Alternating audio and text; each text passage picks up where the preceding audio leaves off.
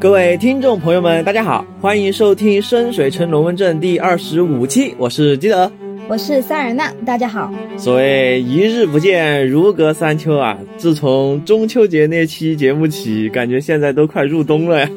对，一下子就降温了，也不知道今年的秋天是怎么回事儿，好像还没有看到，对，就没了。是的，是的，是的，就从短袖到棉袄的节奏。嗯，那不知道大家还记不记得我们上一期讲的是什么啊？那上一期塞尔纳。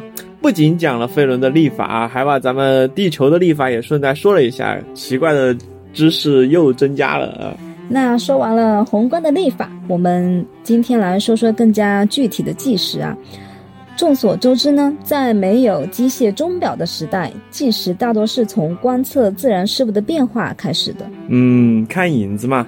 对，日晷就是利用物体在平面上影子的变化来计时的。故宫博物院那个叫乾清宫啊，门口好像就有一个日晷，是吧？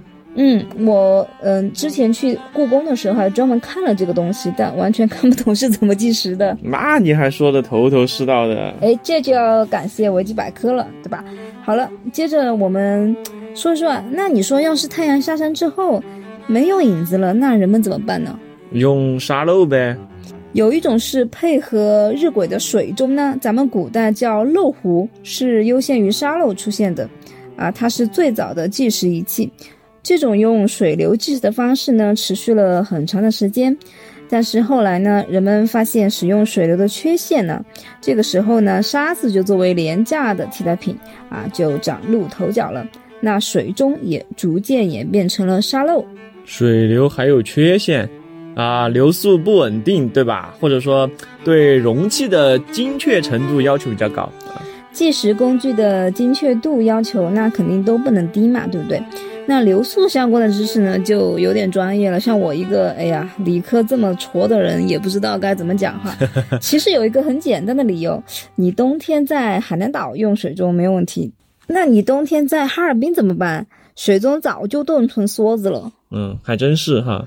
而欧洲呢，在一千三百年发明了擒重器，啊，后来也创作了第一个机械钟，发条驱动的时钟约在十五世纪出现。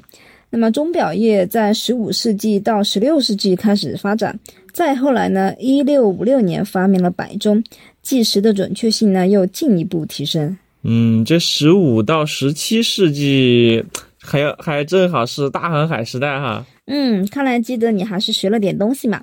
当时因为航海导航需要对时间有精准的概念，所以就带动了时钟可靠性及准确性的提升。到了近现代呢，电子时钟在一八四零年申请了专利。二十世纪电子学的发展则产生了可以完全不用机械机芯的时钟。嗯，这是铁器时代、蒸汽时代、电气时代、原子时代啊，一代代进步的计时工具，完全就是地球的时钟发展简史啊！诶，那费伦呢？在一百多年前，也就是 D R E 三几几年的时候，时钟在费罗呢还属于比较少见的东西。绝大多数人将每天分成十个部分，十个，那他一周也是十天，嘿，这还对十还真是情有独钟啊！我倒想听听他们到底是怎么凑整数的。嗯，它是这样的，黎明呢，也就是太阳出来的时候。然后过了就早晨，就是日出到正午这一段时间。正午就是太阳顶头照的时候，然后下午就是正午过后，然后之后就是傍晚日落。这也才六个，而且傍晚和日落，我觉得挺微妙的。这不是一个时间段吗？如果我们用我们的十二时辰来对应，那么午时呢，就是上午的十一点到下午一点，对应的就是费伦的正午。未时呢？啊，是下午一点到下午三点，对应的就是费伦的午后。申时，下午三点到下午五点，对应的就是费伦的 dusk，也就是傍晚。那么日落就是下午五点到七点，对应的英文叫 sunset，日落。啊，那费伦人说我傍晚下班，岂不是爽爆啊？下午三点就走人啊？有欧洲人那味儿不是啊？日落之后呢，就是夜晚、午夜和暗月。这个暗月呢，是一天最黑的时候，又被称为夜之星。暗月啊，看来是黑的连月光都没有啊。所谓黎明之前是最黑暗的时刻，倒是很有诗意。哎，好像还差一个时间段啊。嗯，还有个就是夜之中，就是日出前的那段时间，就是夜晚差不多要终结的意思，就是有点像我们的寅时，大概是早上三点到五点这个阶段。不过费伦的一天。啊，它的划分呢只有十个时段，也就是一个时间段约为二点四小时，而不是两小时。嗯，比一个时辰还要长啊，感觉就是 逼死强迫症。这对习惯了把时间精确到分秒的现代人来说呢，就很不方便。现在我们开坛前啊，可以说好。呃，我们下午两点在卓维巴见，对吧？那想象一下，你在费伦就只能说咱们下午在王者之城最大的雕像下面见，或者午夜记得在老地方喝一杯。这些并不精准的描述呢，放到实际情况中，时间上的误差呢就会比较大。嗯，遇到守时的人，一到点儿就去那儿等着，估计起码要等个十多二十分钟吧。啊。更加可怕的是啊，地方习俗和个人习惯都会影响每个人对于时间的认知。当地的习惯决定了一天内每个时段的长度。这些约定俗成的时段啊，每个时间段持续的时间大约是一到四个小时不等。这差的也太多了吧！就算是同一个地方啊，一个人嘴里的晚下午，也许就是另一个人说的早傍晚。所以费伦的时段概念其实很宽泛。正午通常是指正午时分，以及包括这个时分两边大约总共一个小时左右。这种偏差，你懂吧？感觉这对咱们成都人来说反而是一件好事哈。一般咱们说 啊，在路上喽，就是刚出门上地铁喽，就是进地铁站了，对吧？马上就到，就是还有好几站，还有五分钟，就是半小时之内。对，延时大法一听就是老成都了，嗯。嗯，放在飞轮这种误差两三个小时的快到了啊，估计就不会有人说不守时了嘛。的确啊。费伦几乎没有一个普通人会想要去精准的测量一个小时，或者说小于一天的时间的长度。人们呢习惯凭直觉，那么像太阳的运动轨迹，或者是用他们身边的呃生活的活动来估量时间。两个商人呢，也许商定在傍晚在一个酒馆里聚会。有时候两人会彼此相隔啊十五分钟到半小时才会相继露面。嗯，全凭体感啊。不过费伦的宗教那么发达，很多地方都有教堂吧？那教堂会敲钟啊，应该也是大家判断时间的一个标准吧？是的，神庙大钟的钟声呢，可以替代那些随意划分的时段。几个主流宗教的信徒呢，就会尝试更准确的测量时间，比如我们之前提到过的。工艺与锻造之神贡德的信徒啊，对呀，蒸汽朋克搞起来噻！有智力的构装生物都能造，做个钟应该是小 case 吧？嗯，没错，贡德的牧师啊，其实很珍视他们制造的机械时钟，并热衷于让每个人都听到钟声。而洛山达的信徒们则会任命士僧去观察日晷。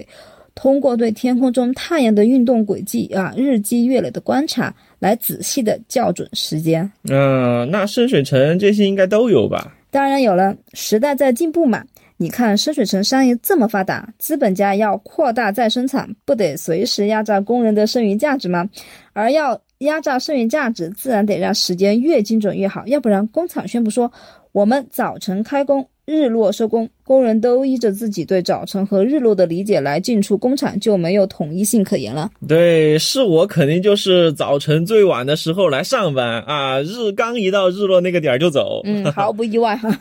总之，社会要发展，精准的计时就尤为重要。深水城有一个著名的魔像工艺时钟，叫做十只手，安装在领主宫殿最高的塔楼上面。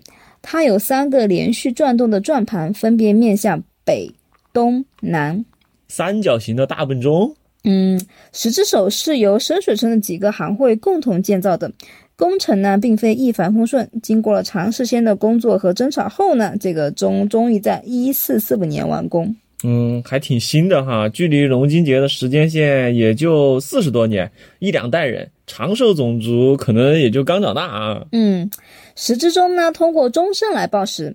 先用一声钟响和鸣来引起人们的注意，接着奏响第一层的钟声，根据当前的时间来计数播报。啊，跟咱们现代的时钟也差不多嘛，几点就响几声啊。这样呢，资本家就可以更精确的榨取工人的剩余价值了。早上七个钟声响之后，进场的人通通算迟到。要么夹板，要么扣鸡腿。太不友好了。那十只手上面有一根醒目的时针和一根更小的分针，它们在每个表盘上旋转，朝向所有看得到三面表盘的人展示当前精确到分钟的时间。这个设计和工艺在费伦可以算是非常高超了。很多普通民众都想知道，哎，如果这个十只手的部件啊有磨损、消耗、坏了，那能不能更换呢？总感觉费伦的教育程度还有深水城这个 有点起伏不定呀。机械零件当然是可以更换的啦。其实啊，因为有一条流传甚广的传言啊，说是十只手的部件大多数是在蓝潭被淹没之前制造的。哦，制造商倒闭了是吧？那这个蓝潭出品很难复制吗？南坛啊，是剑湾南部的一个岛国，传说在距离月影群岛约三百里之外。这个岛呢，据说被秘密的武器所保护着。在费伦这么魔法的地方，还有能被称为秘密武器的东西是啥？红光魔导炮？嘿，还真有可能啊！总之，不管是谣言还是真相，这些也足以吓走那些想要入侵南坛的人。等会儿，不对啊！我说的是红光魔导炮啊！塞尔纳，你居然没有吐槽，这不科学。恰恰相反，南坛这个地方应该是费伦大陆科学水平首屈一指的地方了。大家如果看过《剑湾冒险指南》，应该都可以了解到啊，岛上人民主要信仰的就是贡德，对机械造物非常痴迷。而且南坛的海军装备已经有火器和爆炸物，他们叫做发烟粉武器。这下我知道深水城的火神枪是从哪儿进口的了。那你说蓝潭沉没了又是什么意思啊？这个呢就要稍微捋一捋南坛相关的时间线啊。一三八五年奥法之劫爆发的时候呢，费伦出现了剧烈的板块运动啊，大陆板块的突然移动引发了海啸，那么它整个群岛区域和沿海地区就几乎被摧毁了。那南坛呢遭受的打击比大多数地区都要严重。大灾变啊！这是。嗯，奥法之劫持续一个世纪之后呢，费伦各地区的人民啊，他们本来已经习惯了，就是整个大陆被破坏、被转变，后来又改变啊这个样貌的这个事实了。结果呢，就熊猫人了，还是又大灾变了？委婉一点说啊，叫出现了新的动荡。首个迹象呢，显现于一四八二年，死去已久的蒙沙之神巴尔呢，在混乱与血腥之中。在博德之门重生，并导致该城诸公爵与大量居民死亡。巴尔的回归以及他从希瑞克手中夺回蒙沙领域掌控大权的事实呢，让一些学者和智者相信啊，诸神必须遵守的法则正在发生变化。嗯，这是博德之门二的剧情结束一百多年后的事情了。不知道博德之门三的剧情和这有没有关系？哎，等会儿这里面好像也没南坛啥事儿啊。啊，一四八七年，南坛岛呢作为第二次大陆分裂的一部分呢，重返了托瑞尔世界。当他们的船只再次出现于剑湾沿海之后呢，和他们做过生意的人呢就说，南坛人比以前更加神秘，他们的技术呢也更先进，而且魔法与机械的结合也更加的积极。嗯，感觉这里面的故事还有很大的挖掘空间。不过俗话说嘛，英雄不问出处啊。对深水城而言，能买到更好的钟和火器，应该就足够了哈。嗯，综上所述，那深水城已经是可以把时间精确到分钟的城市了。所以码头区的旅店有钟点房就很自然。那太累了，想歇一会儿的劳工啊，住不起一晚，住几个小时也行嘛。或者想要来点浪漫激情戏的冒险者，也可以考虑考虑。啊，为了这个结论，塞尔纳你讲了两期啊，从中秋节跨过了国庆节啊，这个论据也太严谨了啊。顺便一说，作为一个。健康、积极、正能量的桌面角色扮演游戏啊！刚才后一句话的内容，请小朋友们在家长的监督下进行。哎，不对啊，这样好像更加社死哈。从扮演的角度来讲，罗曼蒂克内容可以让冒险者的冒险动机更加鲜明啊？那是肯定的呀！你青梅竹马被狗头人抓走了，或者未婚夫成了巫妖的实验品，肯定比突然冒出来求助的村民要来的更加紧急嘛。不过记得要咨询城主以及其他玩家，看看这个团允不允许设计类似的剧情。而且有人会假借跑团的名义与其他玩家角色贴贴，实际是想与某玩家贴贴，这种不良行为我是很鄙视的。啊，要探讨 T R P G 扮演尊重的边界，我觉得塞尔纳后面可以讲一讲你接触到的那些 角色扮演工具啊。嗯，是有这个计划。不过在这期节目末尾啊，我其实是想再普及一个海上计时的小知识。啊，塞尔纳的撒一花时间啊，你这名字还不如上一期的小课堂呢。淡定淡定，那这个冷知识是啥呢？是小知识，快问快答。一艘船在海上究竟是怎么知晓以及向海员通知时间的呢？那让他们看表呗。瞧你说的，在科技树枝点到了座中级别的费轮，大部分舰湾船只中可能只有船长会携带怀表，大部分海员就没有这么奢侈的装备吧？那还是老办法了嘛，船长看了时间，然后就是叮叮叮叮，对吧？要么要敲钟，要么摇铃铛之类的啥的吧？嗯。的确如此啊，在咱们的航海历史中，船上用钟声来宣告时间，一直是一个古老的传统，可以追溯到十五世纪。那有趣的是，没有官方机构或者统一的标准来告诉水手们该怎么做，这个传统就通过共同的不成文的协议普及开了。毕竟虽然出生地不同，但全球海员同属一家嘛。这是啥时候的海洋公约啊？我靠，还挺人权的。我的意思是啊，到了海上啊，不管哪个国家的水手都有一个共同的家园，那就是大海本身嘛。哦，这个说法还挺浪漫的哈。那在早期呢，人们用沙漏计时，手动敲钟报时。十九世纪后。在精确的船钟被发明之后呢，人们又进一步发明了可以自动报时的计时钟，而且海上一般要用的是天文钟，它可以显示太阳、月亮、星座在该时刻的相对位置，有的呢更可以显示主要行星的位置，用来确定海上的经度，并精确的测量时间。嗯，那个时候星象就是他们的导航系统的一部分嘛。是，对。在捷克布拉格的旧市政厅里呢，就有一座呃非常著名的天文钟，叫布拉格天文钟。钟的核心部分呢是完成于一四一零年，它的钟盘上画着代表地球和天空的图景，并有四个主要的可以移动的圆盘，分别是黄道十二宫圆盘、老捷克时间表以及太阳和月亮。在一八七零年呢，钟的下方又增加了一个日历盘。嗯，看来这里会是一个热门的旅游打卡地点啊，反正是咱俩会去的类型啊。嗯，我也想什么时候去看一看的啊。嗯，那么天文钟作为一种计时装置呢，采用了较为特殊的记忆和工艺手段，以保证精度呢，并方便对其进行调整。不过，虽然自天文钟问世以来啊，精确计时科学方式一直在不断进步。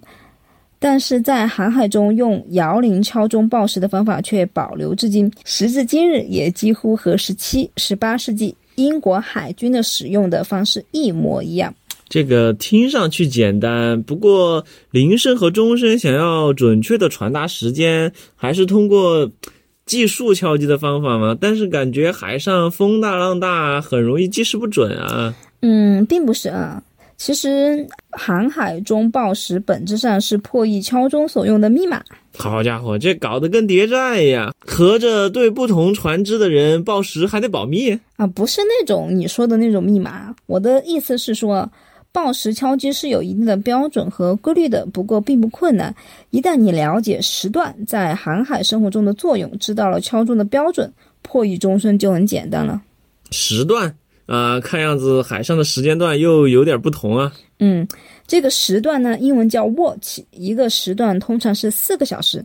在这四个小时的时间里，那么船上负责工作的官员和值班的船员也被称为 watch，刚好也就是值班的意思。嚯，双关，怎么不叫 watcher 啊？守望者听着多霸气啊！时段这个词呢，也可以在描述荒野探索的跑团规则中看到啊。它常常被用来衡量玩家在荒野中进行的时间段啊。没想到还真是个与费伦有关的知识点哈。那这个时间段具体是怎么划分的呢？由于一个时段持续四个小时，一天就有六个时段。早上有三个时段或十二个小时，从午夜到正午。那么从正午到午夜呢，也是三个时段或者十二个小时。嗯，也就是说是从零点开始计算的。是的，正常情况下，水手们一天要站两班岗，而一班指的就是一个时段，所以是二十四小时中工作八个小时。八小时工作制还挺人性化啊！而且管理员会调整值班时段的人员分配，让就是没有人他会连续服务两个时段嘛。哦，这种轮班制度呢，在一天之内循环，让每个船员在他需要值班的两个时间段啊都可以休息，啊，将之前的值班人员从疲劳中解放出来。嗯，工作四个小时，休息四个小时，再工作四个小时，这还真是。就是听上去安逸啊，但是我觉得会感觉和长假调休差不多啊，要玩就拉通了玩啊。两个班次工作完了，剩下的十二小时就可以全部休息了，又不是真的连轴转。看来记得你是不适合当海员的。哦，对啊，是是我智障了。那这么听下来，就应该是按照班次来敲钟，每四个小时敲一次。嗯，比班次还要更加细致一点。船上的一天呢，一般从午夜十二点开始，在航海术语中被称为夜半值班，也就是 middle watch。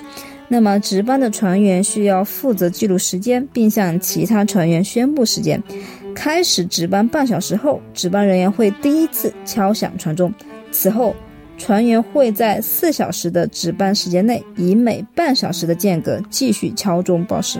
半个小时啊，相比之前说的动辄几小时的时间观念来说，确实细致多了哈。对，夜班值班是零到四点，四点到八点叫早班，八点到十二点是午前班，那么午班就是十二点到十四点，而接下来的这个时间段名字就比较有趣，叫 dark watch。那么中文呢就叫夜班，也就是十六点到二十点这段时间。六个时间段居然都有各自的名称啊！忽然有了一种 幼儿园萌萌哒的感觉，就是排排坐吃火锅啊，早班到了，大家快来吃饭了啊！那晚上八点到午夜这段时间叫什么呢？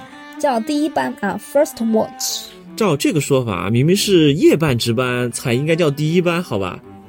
更为具体的航海技术知识呢，其实我也了解不深。这期节目中如果有什么错漏的地方呢，还希望懂行的听众朋友们来多多科普一下，纠个错。嗯，不过说实话还是长见识了啊！如果要开一个海上的模组，那么这些知识和细节应该就能派上用场。那么今天的节目就到此结束了，下期我会谈一谈钟声在海上的应用。啊，居然还能接着聊！常威，你还说自己不会武功？啊，看来离我们正式游览码头区还得有段时间哈。谢谢大家的收听啊！如果喜欢我们的节目啊，欢迎留言来告诉我们你们的想法。我是塞尔娜，我是基德，我们下期节目见。